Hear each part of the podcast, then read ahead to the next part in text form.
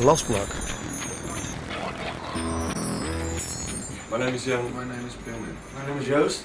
Yeah, my name is Olis. I'm also Lastplak. And I'm Peter Flower. And my name is Tori. I'm also part of the collective. We are a group from Holland, from Rotterdam. We are a group of 10 artists, always collaborating with a lot of friends, working together on paintings, murals, walls, parties, just about anything. We got a small exhibition here at uh, the Inoperable Gallery in uh, Lindengasse. The exhibition we have put together here is a combination of all our works. And some of the works we made together, some of the works we made individually. Yeah, our main philosophy is to have a lot of fun. And uh, yeah, we all get along with each other even if we're not painting, so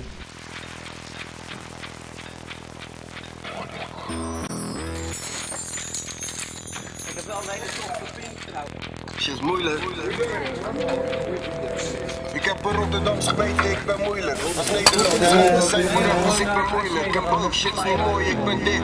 As a group we try to come across not really uh, one color or one direction. It's just it has to look really nice and not uh, heavy uh, or political. Poppies dwalen af, ze zien de weg niet meer. Belanden in het gras. Is geen poppenkast, maar blote bas op die oekoe shit. Je weet als er komt, komt die met die doekoe shit. Een pak in je zak en blote voeten shit.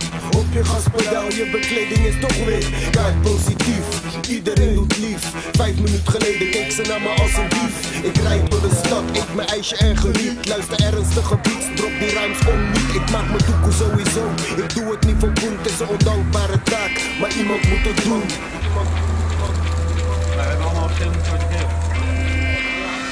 Niemand moet het doen, als niemand het doet. Wie gaat het doen? Als niemand het doet, iemand moet het doen. Wie gaat het doen? Het duivel gaat het doen. Hij weet het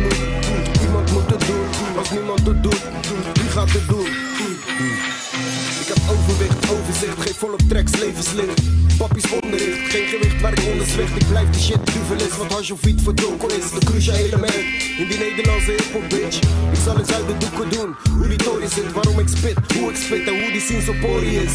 Die scene is pori, want al die poppies zijn biters. Ze kijken te veel naar tv, durven eigen shit niet te hypen. Kwaliteit is kiele kiele, ze zitten op die bandwagon, maar die staat in de file. Ring weg de bielen, ik loop met mijn pitje in het park en gooi balletjes. Our thing is just to color up the city wherever we go. Hip-hop blijft hip-hop, zolang ik hier ben. As we said before, we're just all friends, and uh, it's going good uh, when we work together, uh, along each other, uh, under each other. Most of the time, it's very impulsive. Yeah. You just one starts and the other adds uh, something extra to it. From one thing comes another, and in the end of the day, the, the wall is covered. Als niemand het doet, iemand moet het doen. Wie gaat het doen? Het duivel gaat het doen. Hij weet hoe het moet. Iemand moet het doen. Als niemand het doet. We have no problem with painting over each other. Mostly we ask each other, like, can I do uh, a thing behind your character or something on it or coming out of it?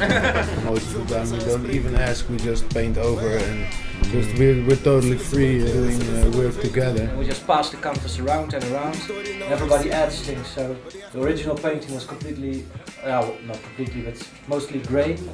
And then we just added things behind it. And for example, here you can see a subway car which was completely clean. And then when it gets passed around, everybody paints a little bit on it. Oh, only these two. it's the screen print. But uh, you, one thing you have to know, the blue envelope it's for Austrians not so scary, but for Dutch people, if you get this in your mail, you're fucked. Because it's from the tax company, and it means they're going to take a minimum of 33% of your income away. So if you get a letter like that, it's not never good news.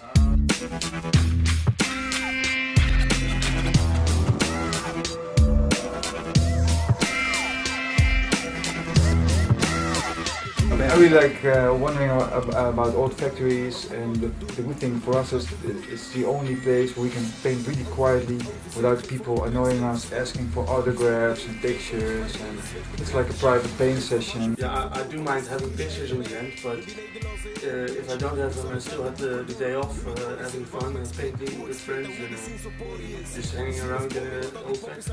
And the good thing about the factory is that, you, because as you said, you can walk around like a little kid.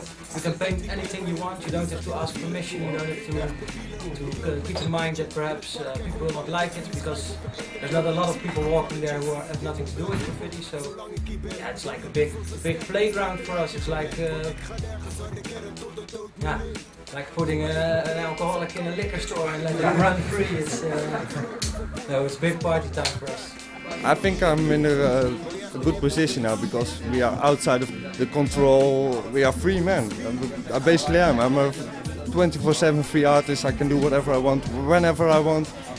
But basically, I woke up in the morning like normal people. Have breakfast, drink coffee, paint, paint, paint, paint, paint.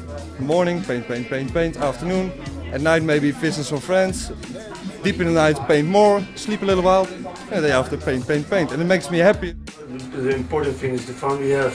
We're like a gr- group of big children, and uh, we when we get paint, we go loose. We just love to paint, so that's it.